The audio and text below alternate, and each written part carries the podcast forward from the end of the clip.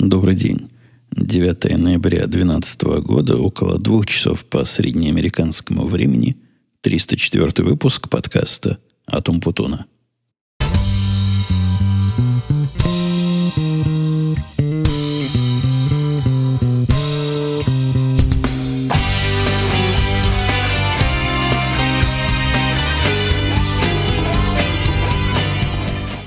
Опять, опять, и как обычно по пятницам я променял обеденный перерыв на радость нашего с вами общения. Хотя, на самом деле, вы знаете, что для меня неделя это не особо, чтобы радостно. И я постараюсь на вас не нагонять тоску своими переживаниями апокалип... да не выговариваю, апокалиптическими прогнозами. Ну, там как разговор сложится. Не буду вас сильно политикой перегружать, потому что, похоже, политика на ближайшее время уже закончилась. Все мировое человечество следило во вторник за выборами нашего президента. Ну, я уверен, что и вы, как часть, достойная часть и гордая часть, передовой отряд этого человечества тоже в курсе, что было, потому что я, я глядел с удивлением, как активно обсуждается в русских средствах массовой информации это дело, ну, очень сильно, сравнимо с выборами российского президента. Я не помню, чтобы обсуждения других президентов так сильно вызывали такие сильные обсуждения и такое пристальное внимание, а здесь, здесь всему миру интересно, в принципе, понятно почему. Я, конечно, ходил голосовать с женой. Пошли, это был наш первый опыт. Я опубликовал у себя в Google Plus процесс всего этого, всего этого похода. Несложно оказалось. То есть наш избирательный участок, наша же прямо деревня, ну, действительно мили полторы от нас. В каком-то странном месте, то есть место не странное, но автомобиль мой не знал его. Google Maps, не поверите, не знал этого места, а вот Apple карты нашли и привели нас туда. Совсем-совсем оказалось понятно где. Хотя, честно говоря, и Apple карты немножко промахнулись метров на сто. Ну уж там было легко найти. Масса машин припаркована – Оказалась церковь. Называется церковь Компас. То есть ведет. Ведет, значит, своих, кто в церкви бывает, не посетители, а прихожане, своих прихожан. Компасирует, значит, в нужное направление. Она в этот раз как церковь не служила, и я, кстати, еще подумал, а как же церковь? Вдруг всякие иноверцы туда придут, типа меня. А там, значит, везде знаки, от которых нас молния может пронзить. Не-не, там все было убрано – все было цивильно и без всякого церковного налета. И я не знаю, что это за зал был, вот, который фотографировал. Я и выкладывал на Google+. Может, такая большая у них прихожая. Я даже не знаю, что это такое. Явно там моление не происходит. Какой-то коридор, ну, большая площадь. Неплохо эта церковь явно живет. А сам процесс простой, как две копейки. Я думаю, они везде такие. То есть становишься в понятную очередь. Даже если ты не понял, там стоит человек везде, много людей, добровольцев, которые тебя поставят уважительно в конец этой очереди. Я не сразу понял, с какой стороны она идет. Я же первый раз, он мне показал, так вежливо, культурненько говорит, вот здесь, сэр, она начинается, вот становитесь за, за этой леди. Я и стал за этой леди. И идешь через конвейер. На первом этапе тебя спрашивают, кто ты такой. Ты говоришь. Я даже приготовил, видел, эта леди передо мной тоже вытащила свой ID, водительские права, и я думал, где-то показывать придется. Нет, не надо показывать. И потом мне объяснили, это специально сделано, значит, я не помню зачем, но мне объяснили, почему не надо доказывать, что ты это ты. Достаточно сказать, как тебя зовут, и они находят, если ты заблаговременно зарегистрировался для голосования, то там есть, значит, твой бланк, они чего-то от него отрывают – тебе дают в руки такой квиточек маленький, с которым ты идешь дальше. Там тебе дают еще чего-то. Там человека 3-4 в этом процессе. В конце концов тебе выдают сам бюллетень, который анонимный, но на котором странно вверху мужик проставляет номер. То есть здесь есть какая-то, не то что я опасаюсь анонимности, и я практически уверен, система там продумана. Но с точки зрения наблюдателя стороннего, незнакомого с этой кухней, когда тебе на анонимный бюллетень ставит какой-то руками специальный знак, согласитесь, это вызывает некоторое подозрение. С этим бюллетенем идешь в такую условную кабинку, в которой понятно, понятно, что бюллетень надо руками заполнять. К нему еще ручку дают. Э, я надеялся, что будет какое-то электронное голосование. Во многих местах есть компьютеры с тачскринами, и там, значит, нажимаешь. Здесь нет. Здесь такой ручка, old, old school, low tech, и заполняешь овальчики в нужных местах. Как я где-то уже рассказывал, голосование это не только на президента, но и на кучу всего разного. Ничего интересного из локального у нас в голосовании не было. Ну, в некоторых штатах голосовали за разрешение однополых браков в дополнение к федеральным выборам. В некоторых штатах за легализацию марихуаны, в некоторых еще чего-то. У нас всякая ерунда была. Было два таких локальных изменения закона и предложение одно к изменению Конституции. По-моему, за некоторые законы, за один из двух я сказал да, а за Конституцию сказал нет. За то изменение, что они хотели. Э, не помню. Точно уже не помню, но это было не главное. Было, конечно, голосование между четырьмя кандидатами. Да-да, я рассказывал, четыре кандидата на президента были в этом бюллетене. Я проголосовал, естественно, за правильного. И в Конгресс проголосовал, и в Хаус представители, в Дом представителей. Не уверен, как это, как эта палата по-русски называется. В общем, в Хаус тоже проголосовал. На местном уровне проголосовал. Везде. Штук 20-30, наверное, овальчиков зачеркнул. Вообще я обратил внимание, что в нашем избирательном округе как-то республиканцы активнее. То есть там были такие позиции, на которые и выбирать нельзя было. Ну, просто как в Советском Союзе. Можно одного кандидата из одного зачеркнуть. И во всех этих случаях, когда был один, этот один был всегда республиканец. Мелкие, конечно, какие-то местные совсем должности выборные, но, но тем не менее. Как-то демократической активности в нашем округе явно не хватает. Самый последний этап – это компьютерный. Тебе дают еще перед тем, как ты заходишь в эту будочку, тебе дают специальную картонку, которой ты можешь прикрыть свои результаты, когда засовываешь их в сканер. Там стоит на выходе сканер, в который ты засовываешь результат голосования. И я так понимаю, он сразу понимает и вычисляет, за что ты там закрасил, и пересчитывать ничего не надо. Ну, какой бы был смысл в этот сканер его засовывать? Никаких проблем засовывать в сканер нет, причем возле сканера стоит два помощника, которые помогают.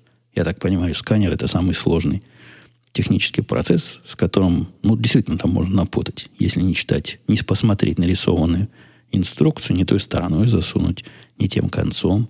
Вот они следят, чтобы, чтобы все было правильно. На выходе стоит еще один специальный человек, который исключительно тем занимается, что собирает ручки. То есть та ручка, которую заполнял, он забирает у тебя ее. Все, весь процесс занят. А, забыл, забыл, забыл. Есть еще одна девушка, веселенькая, стояла на самом уже выходе, в самом-самом конце и раздавала наклейки всем, что я, мол, сегодня проголосовал. Ну, в общем, много добровольцев в этом процессе а, занято. Очереди никакой я не встретил. Наши соседи голосовали досрочно. Я не очень в курсе, врать вам не буду, когда это досрочное голосование можно – и по какому принципу ты голосуешь досрочно. Насколько я понимаю, ну, я точно знаю, не понимаю, а точно знаю, что день выборов это же обычный будний день. И вполне понятно, что некоторые в будний день как раз в рабочее время происходит. По-моему, до 6.30 или до 7 у нас было голосование. Ну, есть большой шанс, что человек не успеет с работы прийти, не успеет проголосовать. Тогда вот, видимо, он идет на досрочный. Соседи в досрочных выборах два часа стояли в очереди. Стояли, стояли. У меня ни очереди, ни часов. Хотя пришел я в районе полудня.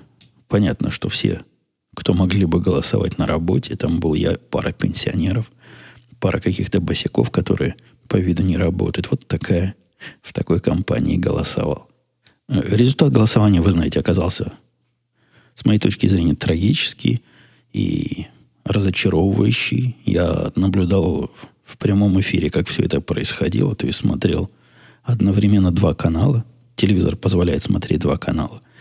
Смотрел с одной стороны Fox, с другой стороны CNN, ну, чтобы два конца этого обзора видеть. и, и правой, и левой активности. И время от времени переключал звук телевизора то, то на один, то на другой. Но, в общем-то, довольно быстро, если вы наблюдали за процессом, стало понятно, что наши шансы все хуже и хуже. И продули. Продули наши. Кто виноват, что делать, я не знаю. Это к организаторам республиканской партии. Но то, что в такой ситуации, тяжелой экономической, при такой безработице, при таких низких темпах роста, переизбрали президента, ну, прямо скажем, не говорит о сильно продуманной и просчитанной позиции республиканцев. Если они в такой ситуации не смогли выбить президента, то какая же ситуация им еще нужна? Было несколько, не несколько, но я одну тактическую проблему видел предвыборной кампании – и я, по-моему, делился с вами в прошлом подкасте, что мне кажется ошибка. Была ошибка снижать градус агрессивности после блестящих первых дебатов, когда маятник качнулся в нашу сторону. Ромни явно сбавил темп, и явно это было специально сделано. Мне кажется, ошибка. Наблюдатели говорят, что все бы было в порядке, вот если бы не ураган. Если бы не ураган, то его стратегия вполне сработала. А так, значит, э, какое-то лукавое объяснение, мол, мы не виноваты, а виноват ураган. Виноваты. Сами виноваты, просчитались, не додумали, не смогли на свою сторону перетянуть. Это да. С другой стороны, и республиканцев-то винить особо язык не поворачивается. Не знаю, насколько вы в курсе, но Ромни один из самых мягких, да не самых, а самый мягкий из кандидатов республиканских, которые там выдвигались, наименее резкий, наиболее компромиссный, и, и он не прошел. И я склонен считать, что мы как раз такого президента, который нам будет следующие четыре года, мы такого и заслужили. Если большая часть населения считает, что это, это правильно, и если она предпочитает вот такую... А, а вы знаете, предпочитает народ, я Раньше такого в Америке не слыхал. Прямым текстом. Чтобы заботились. Этот президент показывает, как государство может заботиться. Я не доверяю государству, которое о нас заботится. Никогда государство обо мне бесплатно и бескорыстно не заботилось. Ну, я уверен, сразу кинулись тут писать и комментировать некоторые особо рьяные, мол, в Советском-то Союзе бесплатно выучили – ну, это же бесплатно, условно бесплатное, вы же понимаете. Там же системы налогообложения как таковой не было, а была система фиксированного выделения зарплаты. Иди знай, какое количество налогов, если бы это были налогами, нормальными мои родители бы платили. А, ну, вы понимаете, да, к чему я говорю? Как в любом социальном, социалистическом государстве, да, как в любом месте, деньги ведь из воздуха не берутся – ну, и если уж вы такими терминами пытаетесь со мной спорить, то я вас уверяю, что за то время, пока я работал в России, я свои долги государству отдал. Налогами я отдал больше, наверное, в несколько раз за первый год, чем могло бы стоить обучение в каком-нибудь Гарварде или MIT. Так что государством я никаким ничего не должен. От американского государства я не видел ни копейки, а от израильского государства, я эту историю странную рассказывал, так получилось, что все, что они мне выдали, как выдают вновь прибывшим, я им отдал через три года. И это вовсе не повод для гордости. Я не верю. Я не верю в подарки от государственного дяди. Я не верю в то, что именно государство должно заниматься благоустройством жизни индивидуумов – я верю в самостоятельных индивидуумов. И в этом моя позиция совпадает и близка с республиканской консервативной позицией. Некоторые из моих собеседников и оппонентов, которых на этот раз было на удивление меньше. То есть, если раньше я был чуть ли не один, нас было два в круге моего общения рабочего, которые голосовали за республиканцев, в этом году почти все – почти все, кого я знаю, голосовали за республиканцев, но это не помогло. Нам остальную массу народа не перевесить. Наши 48 или 49 процентов, видите, не дотянули. Чуток не дотянули. Те, которые... Среди женщин, я с женщинами разговаривал, у нас есть одна дама, которая вышла замуж, по-моему, уже второй раз. И вот она сильно, сильно на, на Обаму рада, а на Ром не обижена. Вот это идиотское совершенно, совершенно доводом, который раскрутили здесь, что Ром не значит против женщин, он войну на женщин объявил и не хочет им бесплатные контрацептивы раздавать. Вот прямо корневой камень политики. Кому чего бесплатно раздать. Говорят, что одни аналитики говорят, что на этих выборах погоду сделали не белые люди. Ну, это мы наблюдали то, что некоторые называют расизмом, то есть 90, по-моему, 8% черного населения за Обаму голосовало.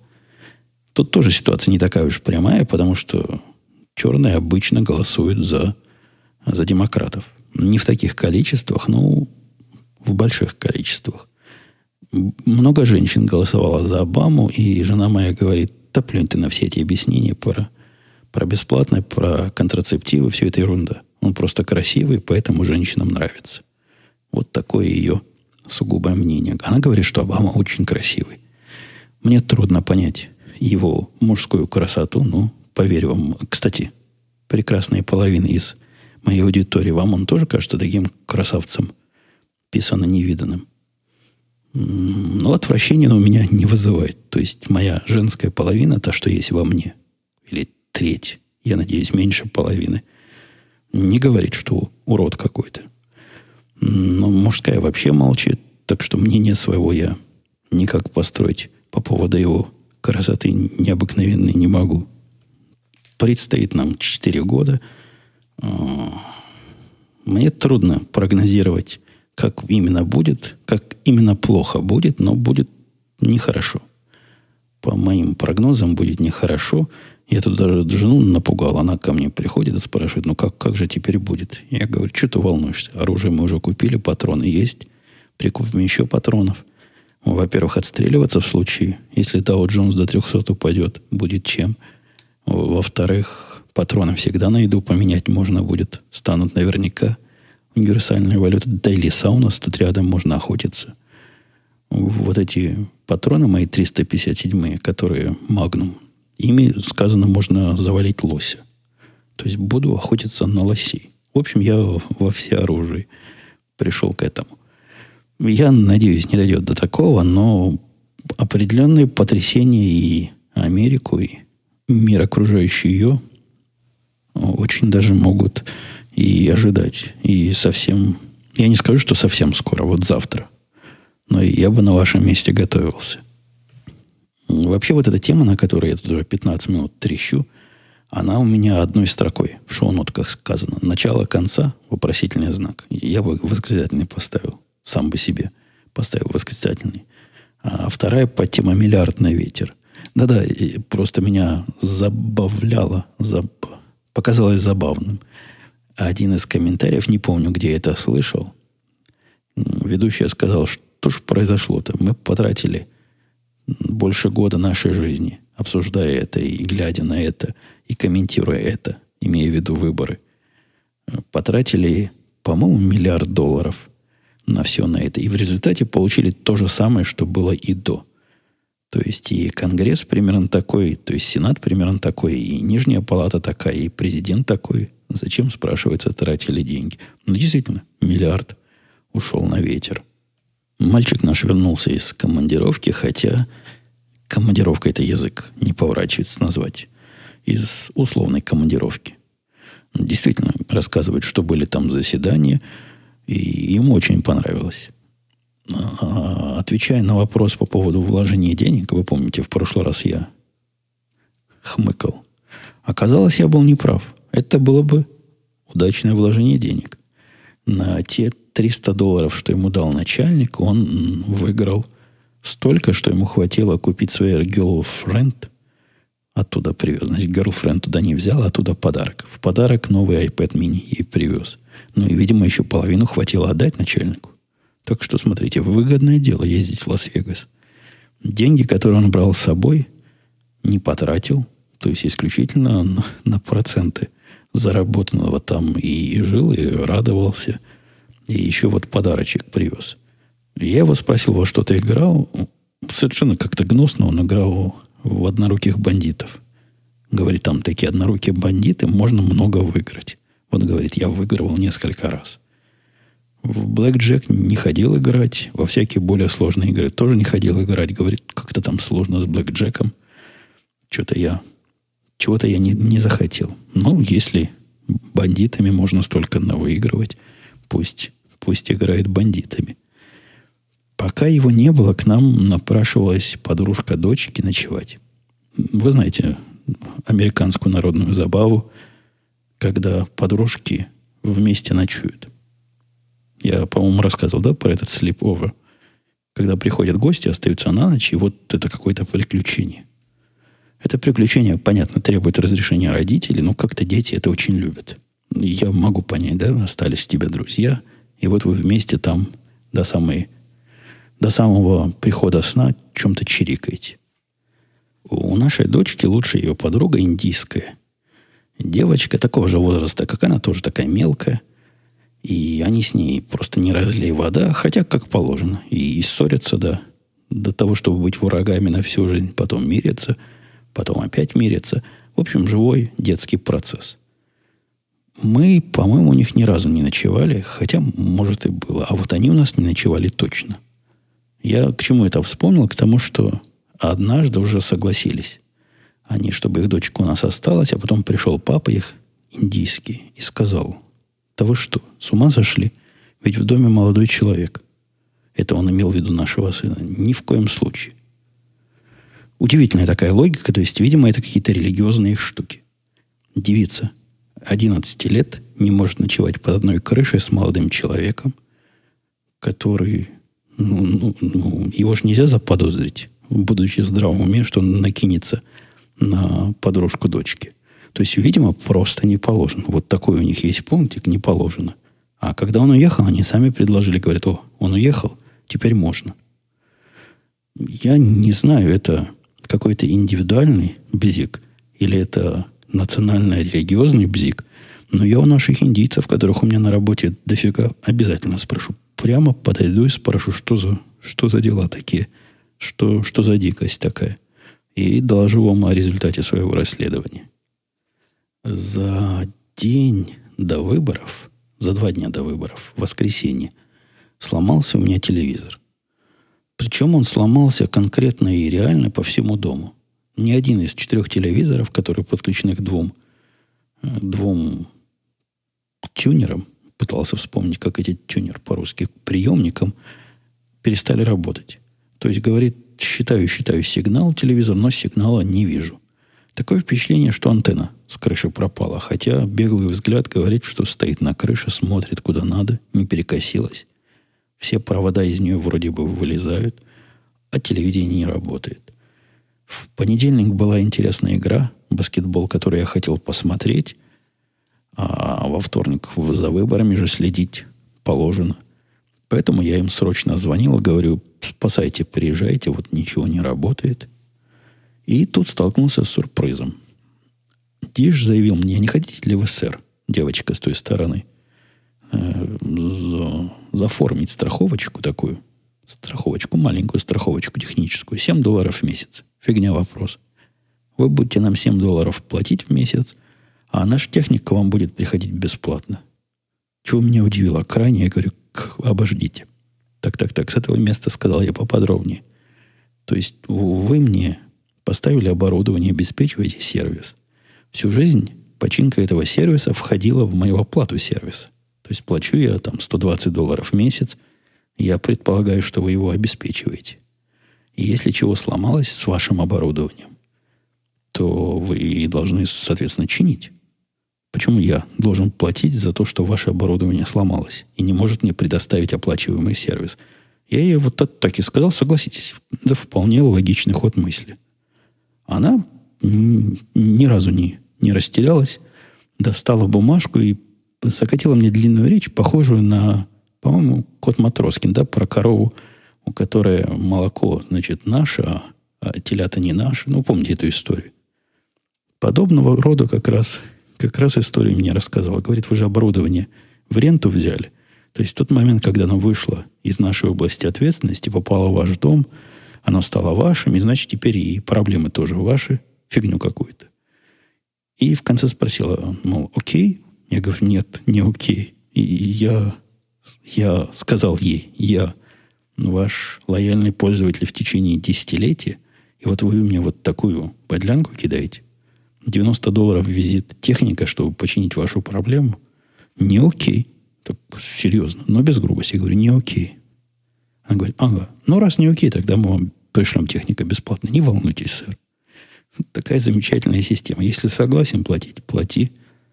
А если говоришь, не, что-то не так, то все равно пришлют бесплатно. Пришел техник, в котором я поначалу заподозрил нашего человека. Но у него такие рисковатые немножко манеры были, соответствующий какой-то акцент. Потом оказался, что он то ли серб, то ли хорват. Ну, какой-то такой. Он сказал кто, но я уже забыл. Помню, либо серб, либо хорват. Один из этих двух. И он ходил, ходил, ходил, ходил, потом позвал меня, говорит, сэр, пойдемте в подвал. Он такой серьезный, без улыбочки.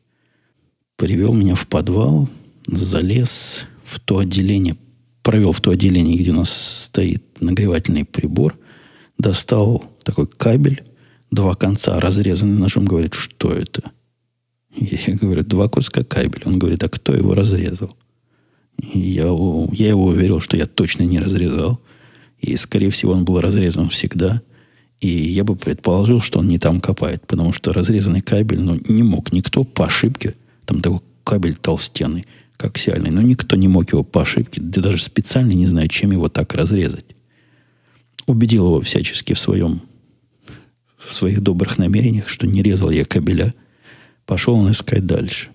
Минут через 20-30 пришел и говорит, я нашел. Я нашел довольный такой, я нашел расковырял там половину фальш потолков, чтобы найти, куда какие коннекты идут. Но таки вычислил причину. Причина оказалась вовсе не в какой-то моей глупости или в каких-то действиях, э, обдуманно задуманных, а в том, что ресивер, который внизу, он подключается к электричеству. Почему-то он подключался двумя проводами к электричеству. И когда он перестал работать, я один из проводов вытащил из сети. Но вот этот ресивер, это такая коробка компьютеризированная, которая с вентилятором. И он так сломался, что все время гудел вентилятором. Тот, что в подвале. Тот, что в подвальном нашем. Возле подвального нашего телевизора. А в процессе проведения детского праздника детям, я подозреваю, понадобилась еще одна розетка, куда втыкать свои iPad и свои заряжалы. Они, недолго думали, вытащили и вторую. Вторую вилку. А вилка это, оказывается, я не знал. Если бы я знал, я бы ее в другое место включил, куда дети дотянуться не могут. Питает какой-то подземный усилитель в подвале, который у нас, через который все идет. И если вот он не усиливает, то мы не получаем никакого сигнала. Короче говоря, мы сами козлы, мы сами виноваты. Но ну, вовсе это не отменяет полезности его визита, потому что ресивер подземный, подвальный не работал, но просто поменял. Пульт у нас были разбиты.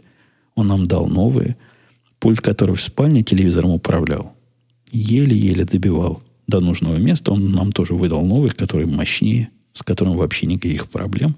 В общем, визит, визит того стоил. Кстати, в процессе, когда он мне показывал вот этот разрезанный провод, он на меня так грозно смотрел и говорит, куда дели свич? Сэр, куда вы дели свич? Между этими двумя концами провода он предполагал увидеть свич, ну, какой-то их телевизионный свич, видимо, кабель на антенный. И, его нет.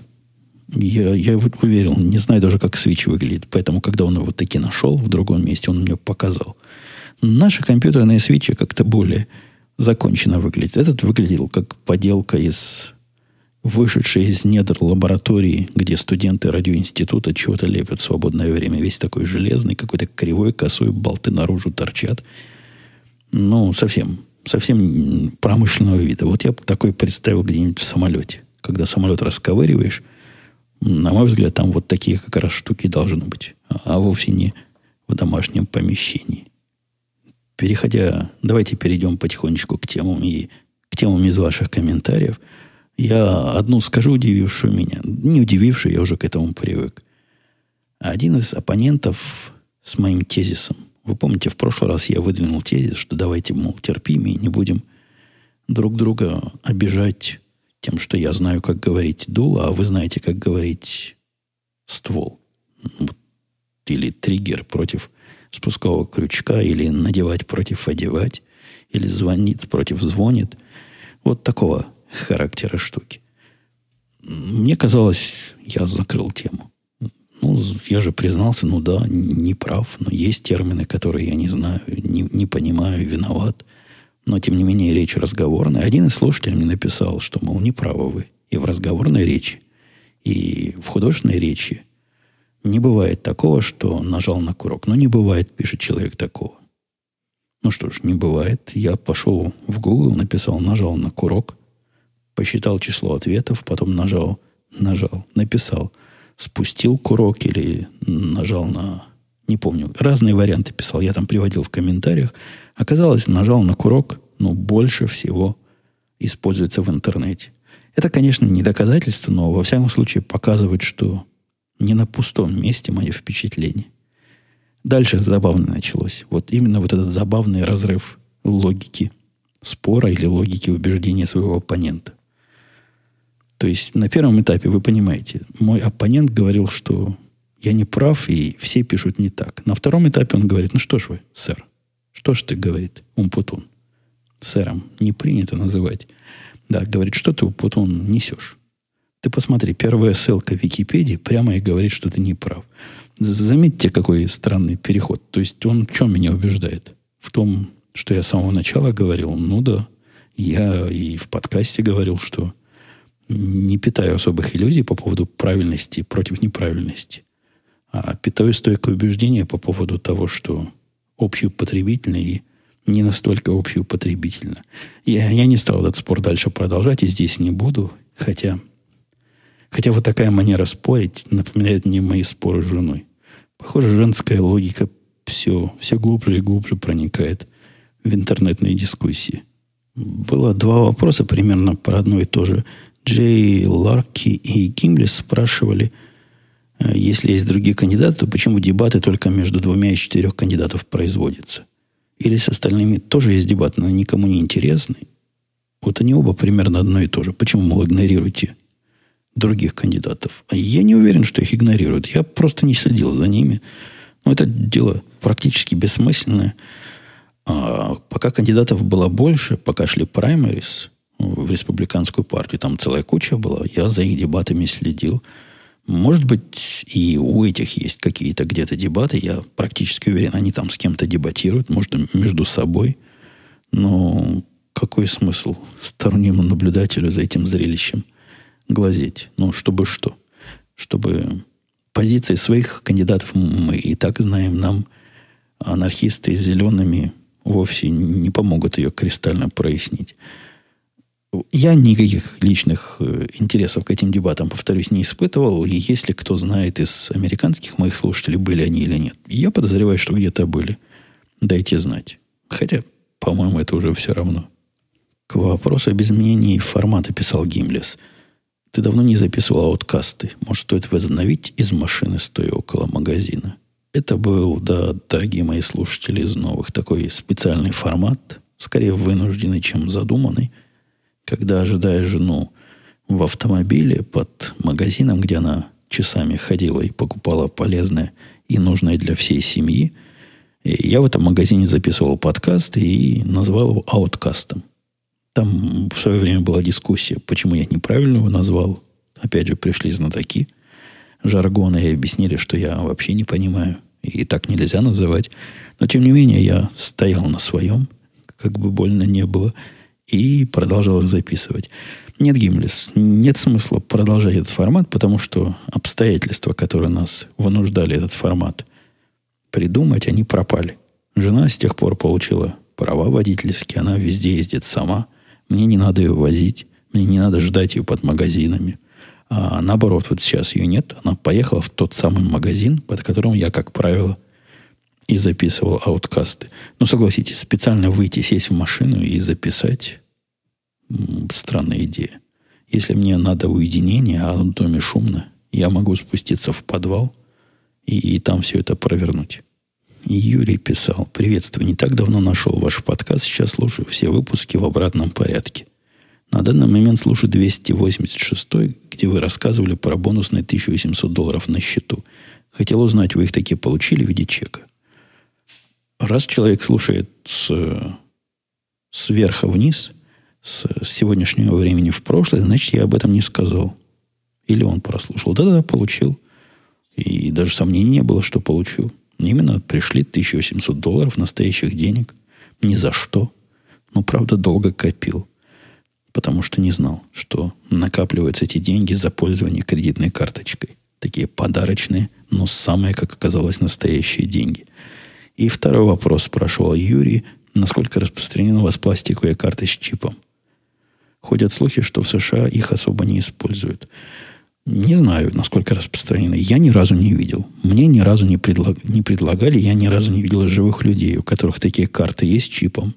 То есть один раз я видел такую карту на, на, на, на, на нашем муниципальном городообразовании, где по ней можно было оплачивать в Напервиле, где по ней можно было оплачивать поезд и всякие городские услуги. Там была чиповая карта. В витрине стояла, я ее видел. Так, финансовые карточки ни разу не встречала, никто мне не предлагал вот такие штуки. Тут еще был вопрос от Александра, который спрашивает, что история про нашего человека имеет ли какую-то предысторию. Да нет, это была заметка такая. Вовсе не все эпизоды, они проходят какой-то красной или сине-зеленой нити через мои подкасты. Вот о чем, о чем увидел, о том и спел. Раньше, видимо, я такие случаи тоже рассказывал, но прямой связи с каким-то прошлым, о котором я могу вспомнить, не, ничего такого. Э, Шаку Шаукот. Шаукот. Потом с интересом слежу за историей с револьвером, рассказывайте побольше, весьма любопытно. Был очень удивлен, когда понял, что у вас его, огнестрельное оружие, нельзя носить с собой только в кейсе и в багажнике с этого момента я поясню, и в кейсе, и в багажнике его нельзя носить заряженным. Оно должно носиться так, что к бою не готово. В багажнике и в кейсе его можно перевозить с места на место, а не то, чтобы носить с собой. Это моя поправочка. Расскажите, пожалуйста, какой тогда, на ваш взгляд, в нем смысл? То есть понятно, что пострелять в тире весело, но покупался он вроде бы для самообороны и защиты семьи. Ну да, я не вижу противоречия. Там пытались тому слушателю отвечать, что, мол, храни в доме хоть под подушкой и стреляй во врагов. Ему как-то кажется, что обязательно с собой в кобуре нательной носить, чтобы, чтобы это был довод. Мне так не видится. У меня, я уже довел время извлекания, извлечения оружия из сейфа, полной его зарядки, переведения в боевую готовность до по-моему, трех с половиной секунд. Да, есть еще куда работать. Хотелось бы довести до двух секунд. Но вот это время между тем, как я почувствую тревогу или почувствую угрозу и смогу на эту угрозу среагировать, вполне, по-моему, нормальное время. Ну, почти сравнимое с тем, как бы я его из кобуры достал. Ходить и защищать себя, я даже не представляю, куда мне надо пойти, чтобы было необходимо себя защитить. Поэтому я, конечно, было бы круто, если бы можно было с собой носить. Я не спорю. Но закон не разрешает. А, а дура, она есть дура. И закон, он есть закон. Поэтому довольствуемся малым. Ну, не могу я его тайно носить, если этого нельзя. А смысл, конечно, есть. Особенно, да я уже об этом говорил, в домах, которые на то и рассчитаны, что защита их производится, производится не пассивно при помощи стен, и бронированных окон активно при помощи потенциально вооруженных жильцов. Слушатель Денис спрашивает, нельзя ли придумать способ стенографирования записи? Полезно, потому что гуглится, и потому что снова же гуглится. По-моему, и шоу-ноты можно гуглить, это, это раз. То есть, если, если там была какая-то тема, то по теме можно нагуглить стенографи... какой-то способ стенографирования записи не существует. Есть один способ. Человек сядет и все это наберет.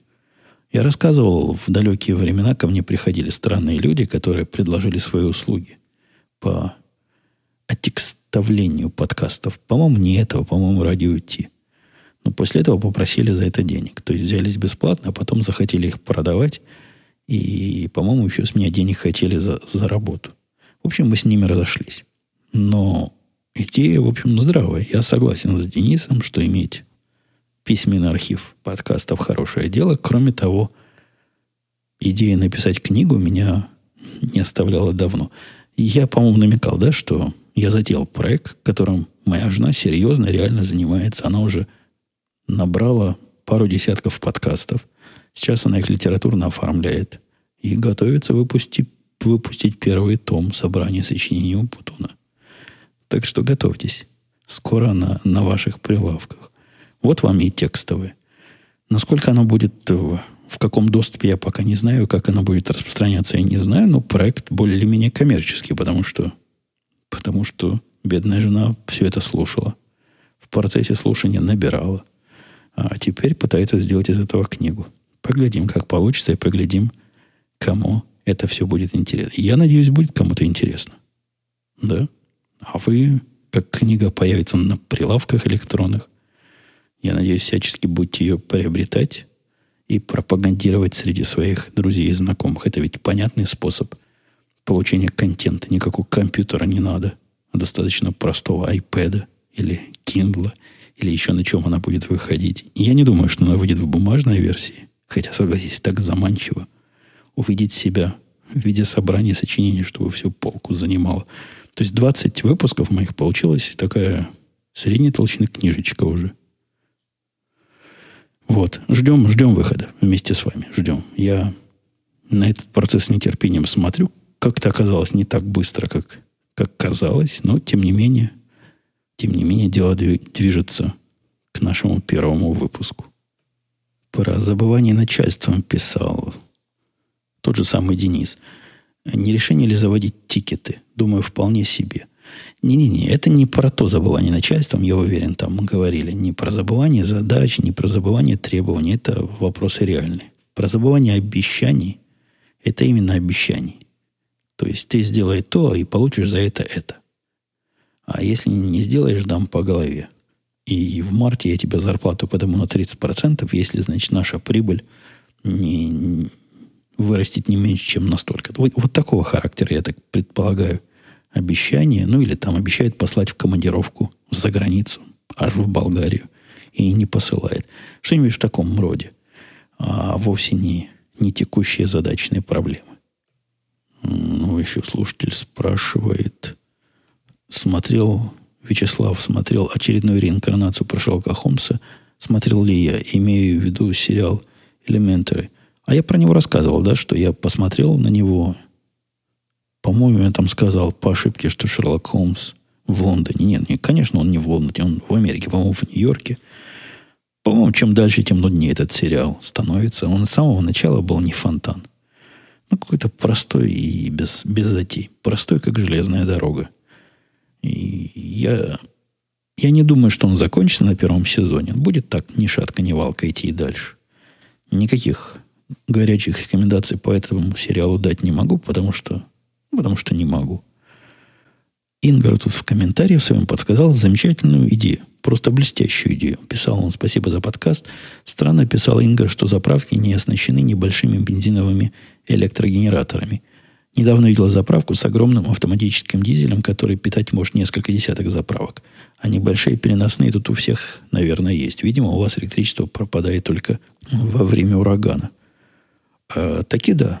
Электричество само по себе пропадает настолько редко, что каждый такой случай я освещаю гневным, гневным каким-то высказыванием в подкасте, мол, да Коля, уже второй раз за последние 10 лет пропало, говорил я в свое время.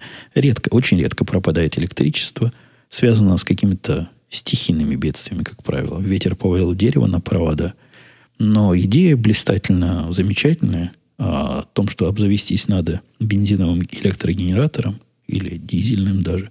Ну, в общем, каким-то домашним таким электрогенератором, который где-то возле дома поставить, подключить, и в случае чего можно завести и обеспечивать себя, себя электричеством.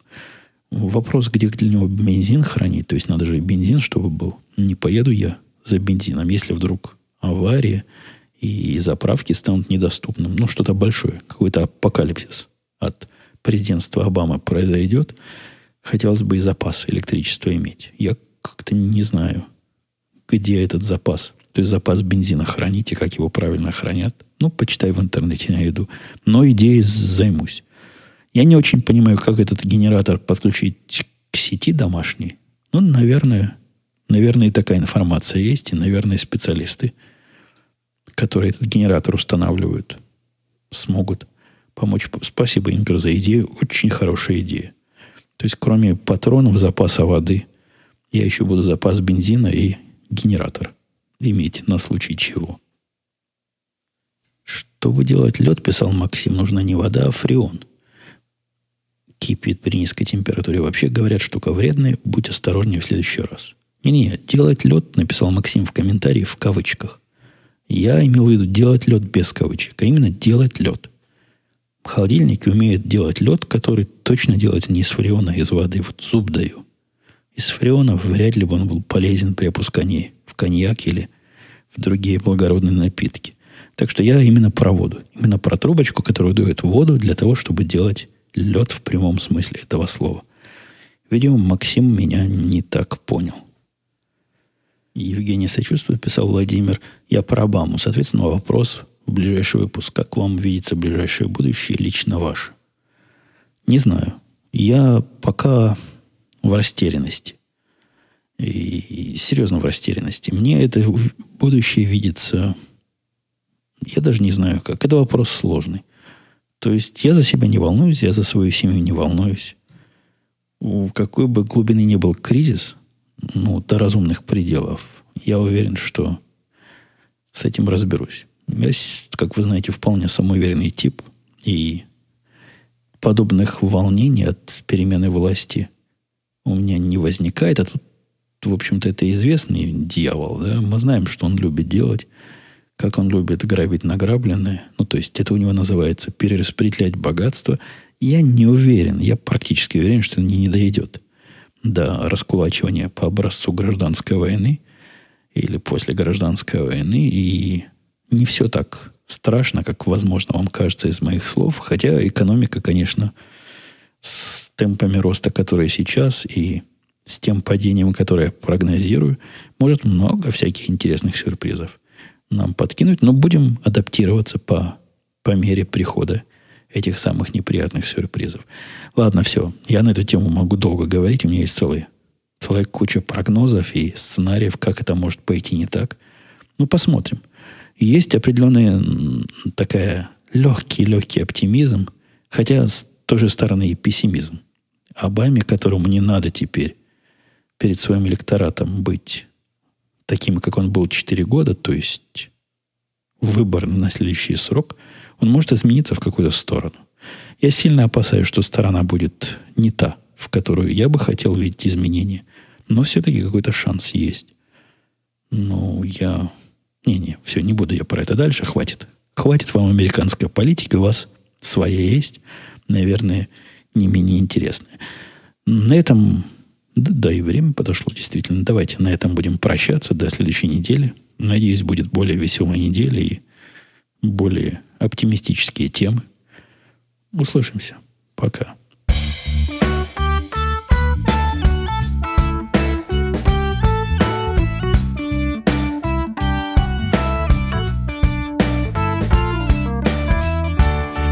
Here's a glimpse of my perception.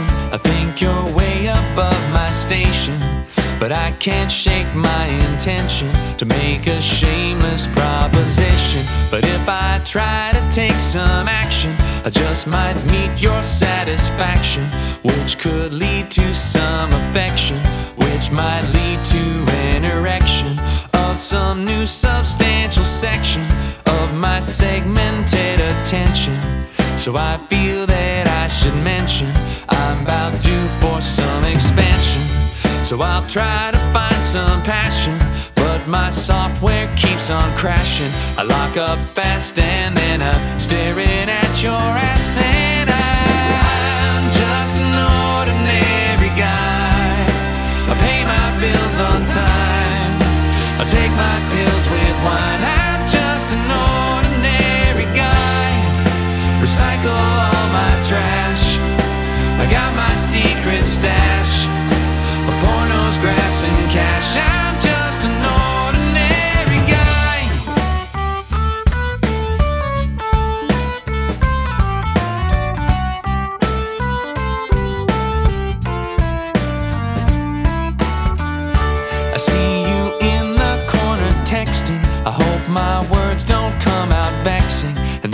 may sound a bit perplexing. The way you hold that phone is sexy. I might have overstepped my boundary, but I swear you'll be glad you found me. I sound astounded cause you seem chic, and yet you might just be my dream geek. So, how about this? We meet at your place. Cause mine's running out of floor space. My Roomba seems to have been misplaced. And now it's uglier than my space in my apartment, but that's alright. We could just stay up till daylight. We'll grab a bite and then I'll Twitter you all night. Cause I'm